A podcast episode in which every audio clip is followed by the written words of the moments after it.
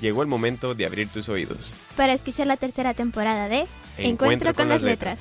Un espacio de la Facultad de Ciencias Humanas. Para promover y fomentar la publicación de textos y la lectura. Entre la comunidad universitaria. Además de difundir las novedades literarias y tecnológicas. De la Biblioteca Alma Lorena Camarena Flores. Iniciamos.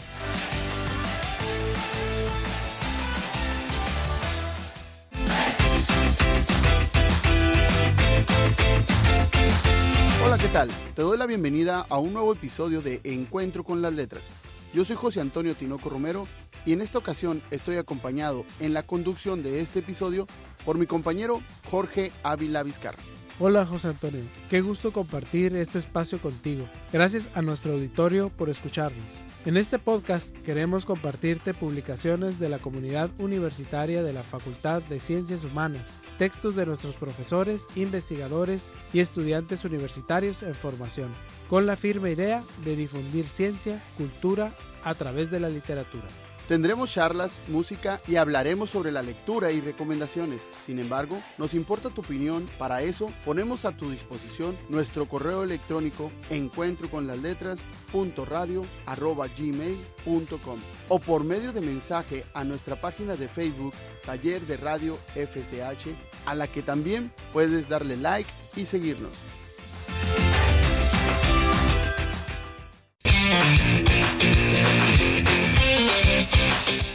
En este episodio de Encuentro con las Letras, te presentamos una charla que tuvimos con Priscila Rosas Martínez. Ella es estudiante de la licenciatura en Ciencias de la Comunicación y una de sus pasiones es escribir historias de ficción. En esta ocasión nos presenta su cuento Superficie Inexistente, publicado en la revista Sputnik.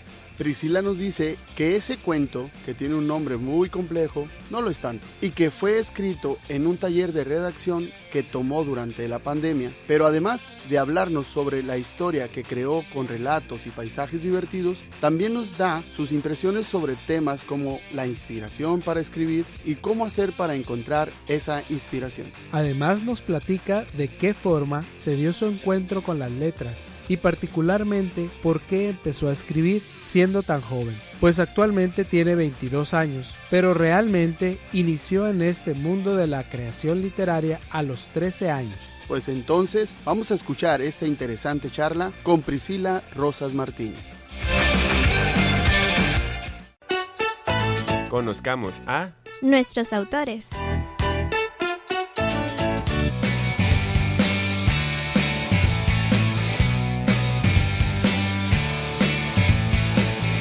Esta ocasión, en Encuentro con las Letras, tenemos la presencia de una estudiante de la Facultad de Ciencias Humanas. ¿Cuál es su nombre? ¿Cuál es su formación académica? ¿Y cuáles son las áreas que le interesan, las áreas en las que se ha desarrollado? Mi nombre es Priscila Rosas Martínez. Yo tengo 22 estudio Ciencias de la Comunicación en la Facultad de Ciencias Humanas Mexicali y las ciencias de la comunicación abarcan un montón de cosas. Campo de estudio muy amplio, pero a mí siempre me ha interesado el lado lingüístico de la comunicación. O sea, pues todo lo que tiene que ver con textos, con lenguaje, con redacción, con semiótica, etc. Esas han sido mis preferencias en cuanto al campo de estudio de la comunicación y por ese lado me he desarrollado. Priscila, ¿desde cuándo escribes? Desde que tengo 13, que fue cuando dije, yo quiero hacer mis propias historias. Y agarré el primer cuaderno que tenía por ahí y escribía, ¿no? ¿Cuál es el texto que te gustaría presentarnos en esta ocasión? Es un cuento que se llama Superficie Inexistente lo escribí durante la pandemia en un taller de cuento, pero se publicó recientemente en la revista Spotlight.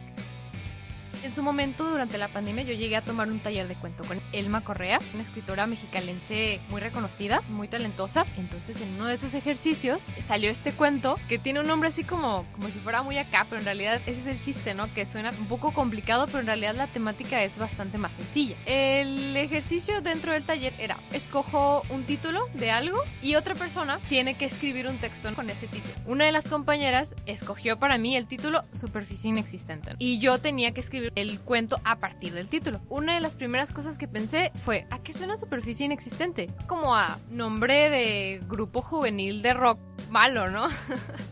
Suena como nombre rebuscado de banda. Y me fui por ahí. A partir de ahí desarrollé el relato de dos chavos que están en la preparatoria sin saber muy bien qué quieren hacer, a dónde van, etc. Ambos aman la música y quieren dedicarse a eso. Quieren hacer una banda. ¿Cuáles son los nombres que deciden para las bandas? En un momento dado la llaman así, en otro momento dado la llaman así y dependiendo el nombre es como se va desarrollando la historia, ¿no? Cómo se va contando cronológicamente, pero a través de esos nombres chafas malos que eligen para su propia banda. Es la historia de, pues, de dos chavos encontrando su camino. ¿Cuáles fueron algunos de los obstáculos que enfrentaste para escribirlo? Y después, ¿cómo haces para que se te pueda publicar? ¿Cuál fue el proceso al momento de escribir y cuáles son los retos para poder publicar? Yo creo que el primer reto en general para escribir es este rollo como de la inspiración. Muchas veces pasa como que quieres escribir, pero no sabes qué, o no escribes porque no te llega la inspiración. Yo he escuchado que detiene a muchas personas, a mí también, la verdad. Ay, pues no sé qué escribir, ¿no? No tengo nada, entre comillas, de lo que escribir. Y en el taller eso lo debatíamos mucho. Llegamos a las conclusiones de que la inspiración se crea, no te llega, la tienes que hacer surgir. Por eso es que trabajamos ejercicios, etcétera, a través de trabas.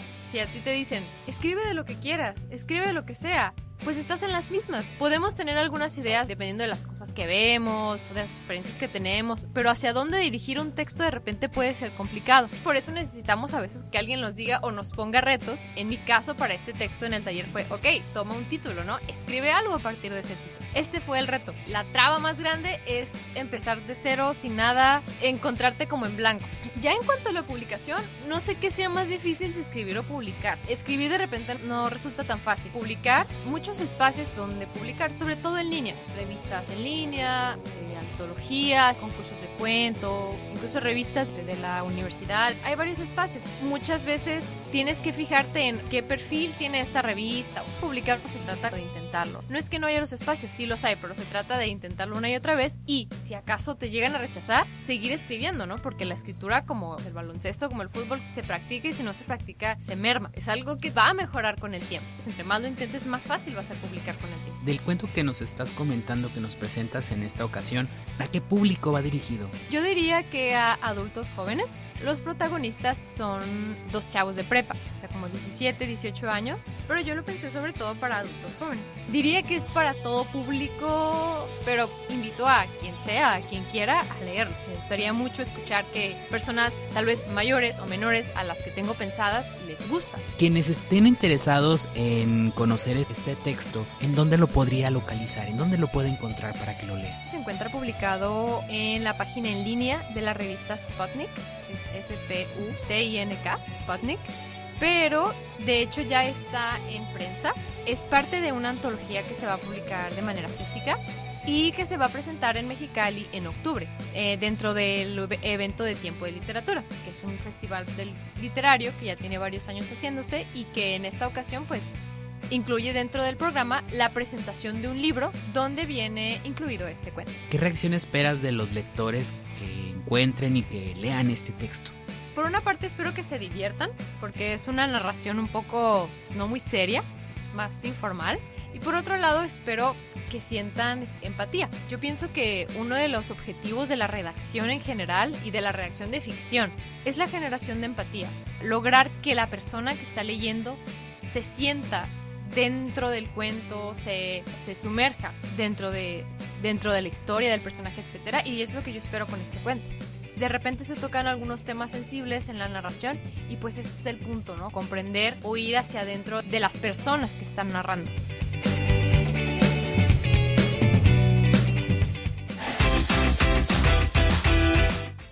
En un momento más continuaremos escuchando la charla con Priscila Rosas, pero antes te invitamos a escuchar una canción que nuestra invitada nos sugirió.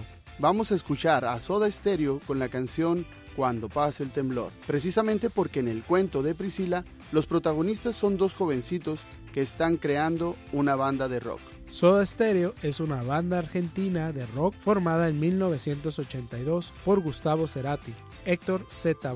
y Carlos Alberto Fisiquia, alias Charlie Alberti fueron el primer grupo de habla hispana en conseguir un éxito masivo en Latinoamérica y por eso es considerada como la más importante de la región y del rock en español. Esta canción, uno de los temas más exitosos de la banda, publicada en 1985, producto de su segundo álbum llamado Nada Personal, tiene una fusión de reggae con un aire de carnavalito y surge en parte por el recuerdo de algunos paisajes de Cerati de niño y en parte también por el impacto que generó en el artista la noticia del terrible sismo de 8.1 grados en escala de Richter sucedido el 19 de septiembre en 1985 en la Ciudad de México. Sí, Antonio, pero la canción no solo habla de un movimiento de tierra, sino también presenta de forma metafórica las sensaciones y huellas que dejan en una persona las emociones y sentimientos que se viven en ciertos momentos. Un dato curioso es que fue de las más exitosas de la banda, tanto que en un viaje a Europa, el DJ inglés Eddie Simmons insistió tanto a Soda Stereo para hacer una adaptación en inglés que los convencieron. Pues entonces vamos a escuchar a Soda Stereo con el tema Cuando pasa el temblor, pero en la versión en inglés, When the Shaking is Past.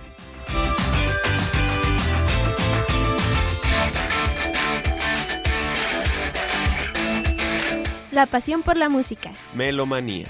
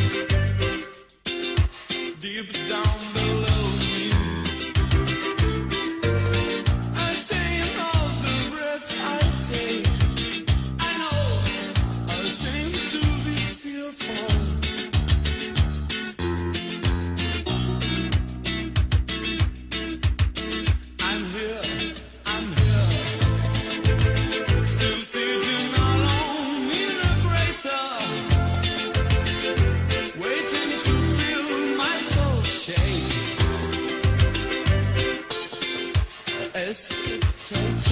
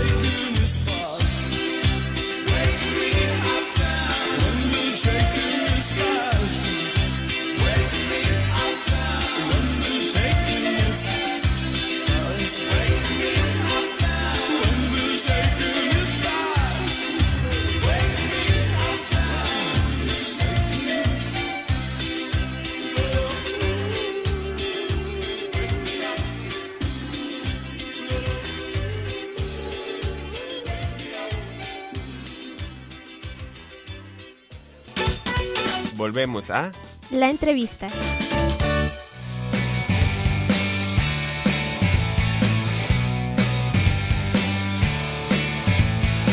Priscila, el más reciente trabajo próximo a publicarse que, que tengas. En realidad son varios. El año pasado fui a una estancia literaria en las Islas Marías. Estuvo muy suave, dos semanas me la pasé como en una isla nomás escribiendo.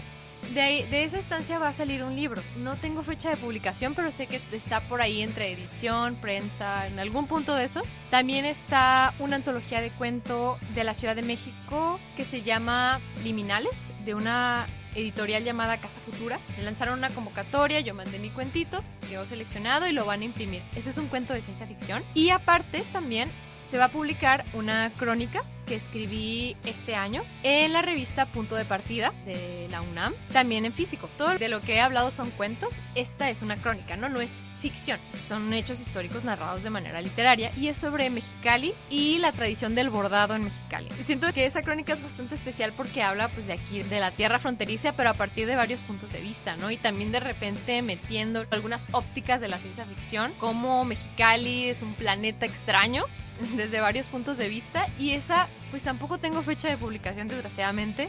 Porque pues la neta esto de publicar físicamente es bastante complicado. Como que de repente los procesos tardan mucho más de lo que te dicen. Es costoso, entonces por eso como que se retarda. Entonces pues en este momento tengo ahí tres publicaciones físicas atoradas, ¿no? En alguna parte. Que yo en realidad no tengo fechas de publicación, pero espero que salgan muy pronto. Priscila, hace rato nos comentabas que empezaste a escribir más o menos a los 13 años de edad. ¿Cómo fue tu encuentro con las letras? ¿Cómo es que empezaste a leer? ¿Y por qué decidiste escribir y no jugar básquetbol o, o hacer otro tipo de actividad? Con el básquet lo intenté. lo intenté de verdad, pero pues no se me dio tanto. Pues yo empecé con las letras a través de los libros, ¿no? Que es como el camino más normal o la llegada más común hacia el mundo de la escritura, con los libros. Durante la primaria no me gustaba leer, me aburría, me hartaba y todos los intentos que hacía mi mamá de darme libros para que leyera en vez de ver la tele pues no funcionaban, ¿no? Fue hasta una vez que me llevó a la librería universitaria y me dijo, escoge el libro que quieras, yo te lo compro, el que sea, el que tú quieras. Y dije, bueno, agarré un libro cortito de poquitas páginas y letra grande, El vampiro de John William Polidori. Yo lo leí por compromiso porque mi mamá me dijo que lo leyera. Por algo me lo había comprado, ¿no? A partir de ese libro yo quedé encantada porque estaba muy interesante, estaba rápido y estaba muy denso, muy diferente, ¿no? Muy denso para mí yo de 10 años porque yo tenía, de die- tenía 10 años. Entonces a partir de ahí yo recuerdo que lo terminé y dije, ¿qué clase de película acabo de ver? Pero sin verla solo leyéndola. Entonces a partir de ese libro fue que yo le empecé a pedir más libros a mi mamá. Al principio mi mamá encantada, claro, pero ya cuando pues pasaron dos, tres años y que yo no le dejaba de pedir libros me decía, Priscila, ya. ya mucho, ¿no? Bueno, a partir de ahí se generó como mi, mi hábito que nunca va a morir, yo creo, de la lectura. La lectura sobre todo de ficción, ficción, ciencia ficción, fantasía. En algún punto, dentro de mis 13 años, tuve la necesidad de crear mis propias historias. Ahora yo quiero decidir qué pasa. Mis personajes, mi mundo. Yo sé que a muchas personas que tienen el hábito de leer no les llama la atención tanto escribir. No sabría decir por qué a mí sí me llamó, porque sí brinqué de una cosa a otra, pero fue más eso. Yo creo que mi necesidad de controlar lo que pasaba, porque a veces pues en los libros no todo sale como queremos. Fue más que nada eso, fue a partir de mis 13 años yo empecé a escribir mis historias, mis personajes, es que ahorita agarro los cuadernos y no los quiero leer, ¿no? Me da como pena, pero fue a partir de ahí y fue claro con el entrenamiento, porque yo seguí haciéndolo y seguí, seguí, seguí, fui mejorando hasta que ya recibí una beca del gobierno del estado, Talentos Artísticos se llamaba, y ya fue cuando me puse como más en serio, ¿no? De, ok, me gusta escribir, pero ¿qué voy a hacer con mis textos? ¿Qué puedo hacer con la habilidad que ya tengo? Creo que a partir de los 18 años fue cuando ya empecé escribir, ya no es un hobby, para mí escribir ya no es un hobby, ¿qué puedo hacer con esto que escribo? Entonces sí, son como esas dos etapas, ¿no? Escribir por gusto y fantasía un poco desde los 13 y ya a partir de los 18 como escribir un poco más para hacer algo con lo que escribo. Tienes 22 años, o sea, tienes 9 años escribiendo. ¿Qué recomendación tendrías para nuestro auditorio? ¿Cómo hacer para adquirir el hábito de la lectura y el hábito de escribir? Tanto académicamente como por diversión. Muchas veces en cuanto a la lectura académica lo hacemos a partir de que necesitamos, ¿no? Informarnos de algo, realizar investigaciones sobre algo. En cuanto a la lectura de ficción o por gusto, yo creo que mucha gente o la rechaza o no tiene el gusto o el hábito porque desde la primaria se nos ponen libros, ¿no? Lee esto y luego lee esto y muchas veces no son tanto de nuestro agrado, pero yo siento que cada persona tiene su libro. Los libros son como las series, pues, o sea, va a haber unos que no nos gustan, pero otros que sí. El punto es encontrar. Leer un libro no tiene mucho de diferente a pues, ver una película, tal vez es más lento, pero lo importante es la historia que hay dentro. Yo pienso que cada persona de verdad tiene su libro, tiene un libro que va a decir, este libro me entretuvo, me encantó, solo es cuestión de buscarlo. ¿Cómo se busca? Intentándolo, leyendo contraportadas. Ya en cuanto al hábito de la escritura, pues ya depende más, sobre todo de cada persona lectora. No leer nada y dar un brinco a la escritura está un poco difícil. El hábito de la escritura es para las personas que están interesadas en hacerlo o que ya lo hacen, sepan que es como cualquier deporte o como cualquier idioma. Si no se practica, se pierde, con lo que hay que ser constante. No significa que tengamos que educarnos 5 horas, 3 horas al día, hacer, hacerlo todos los días, pero si no dejarlo porque es algo que se entrena y con el entrenamiento se mejora. Pues si ya te gusta, con eso tienes para seguirle. Para terminar la entrevista, Priscila, ¿qué frase o qué mensaje te gustaría dejar para quienes nos escuchan? Quiero cerrar con una palabrita que utilicé antes, con la palabra de empatía, porque pienso que cada que leemos y escribimos, buscamos eso, la empatía, sobre todo en ficción. Cuando leemos siempre buscamos encontrar una parte de nosotros reflejada en eso que leemos. Cómo conectar con la narración que nos está hablando. Y al escribir, generalmente la persona escritora busca que el lector o la lectora se encuentre a sí misma dentro del texto. Por lo tanto, es algo que rebota entre la lectura como la escritura. La empatía se busca desde los dos lados. Yo pienso que tanto escribir como leer es una búsqueda constante de empatía.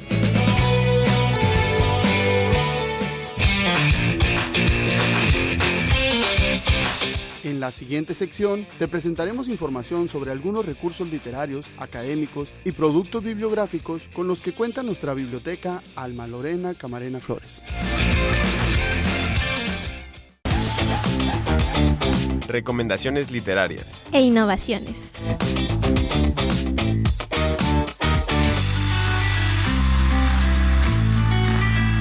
Pues resulta que estaba platicando con unos alumnos de comunicación de la facultad sobre temas de anime, cosplay y en general sobre la subcultura geek. ¿Y qué es eso? Ah, pues son grupos que se caracterizan por su gusto a la ciencia ficción o fantasía, tecnología, videojuegos, etc. Y pensé, ¿qué pasaría si en la colección de libros electrónicos de la biblioteca hiciera una búsqueda con la palabra cómic? Cómic, eso sí los conozco. De hecho, en mis tiempos, antes del internet, también les decíamos historietas. Y recuerdo que las más populares eran las que aparecían en el periódico dominical, como la del fantasma, que era de acción, o la de Olaf, el gruñón. Muy chistosa, Jorge. ¿Y qué te salió en la base de datos? Bueno, para que no sea muy largo, anoté cuatro resultados muy interesantes que te recomiendo para algún momento de ocio o inclusive alguna investigación que puedas sacar de ahí. Soy todo oídos. El primero se titula Cuarto Oscuro, Recuerdos en Blanco y Negro.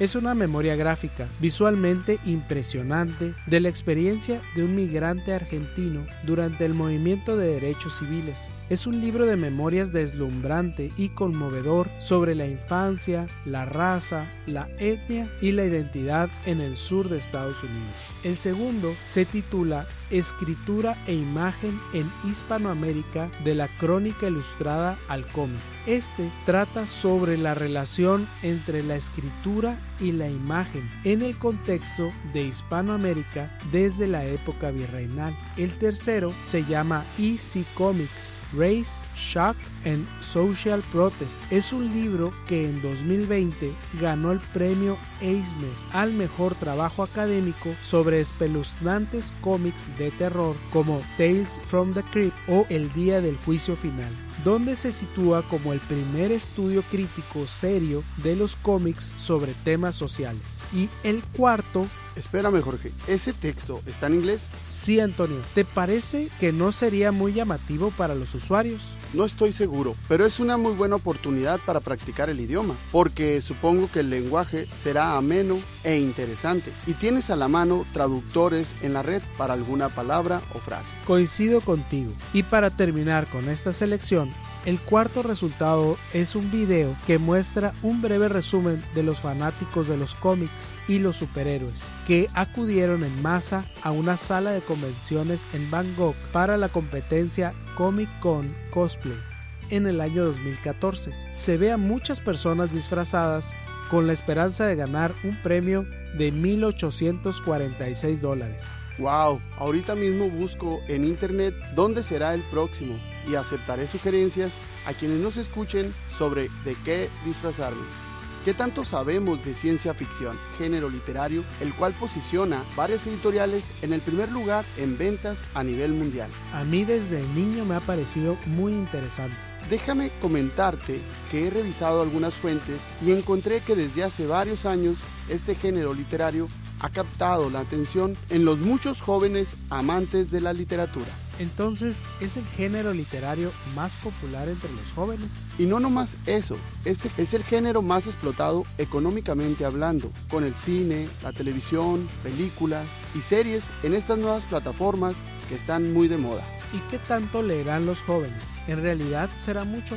Pues mira Jorge, revisando algunas estadísticas del INEGI, me encontré que en México más del 60% de los lectores son jóvenes de entre 12 y 18 años. En su mayoría es ciencia ficción en sus diferentes categorías. Sí, conozco que existen diferentes tipos o categorías de ciencia ficción, infantil, juvenil, moderna, de fantasía, clásica y de misterio. Posiblemente se me pasa alguno. Solo le podría agregar la histórica, porque hablando de historia, existe la teoría de que este género literario nace con las primeras obras fantásticas de la epopeya de Gilgamesh, que datan del año 2150 a.C. Sin embargo, existe mucha literatura de ficción alrededor de los años de la humanidad y solo para resaltar otro muy conocido del siglo XIX es El viaje a la luna de Julio Verne, obra catalogada como ciencia ficción futurista. ¿Conocerás algunas obras de ciencia ficción que estén en nuestra biblioteca? Sí, claro que sí. Déjame comentarte que por mucho tiempo sigue estando en primer lugar de circulación dentro de nuestra biblioteca Harry Potter. Y desde la pandemia tenemos una nueva edición de toda la saga. Pero también otros libros, tales como Juego de Tronos de George W.R. Martin, Cazador de Sombras de Cassandra Clare, Mass Runner de James Dashner, Hush Hush de Becca Fitzpatrick y La Gran Travesía de Susan E. Y un gran número de cuentos de fantasía para adultos, jóvenes y niños.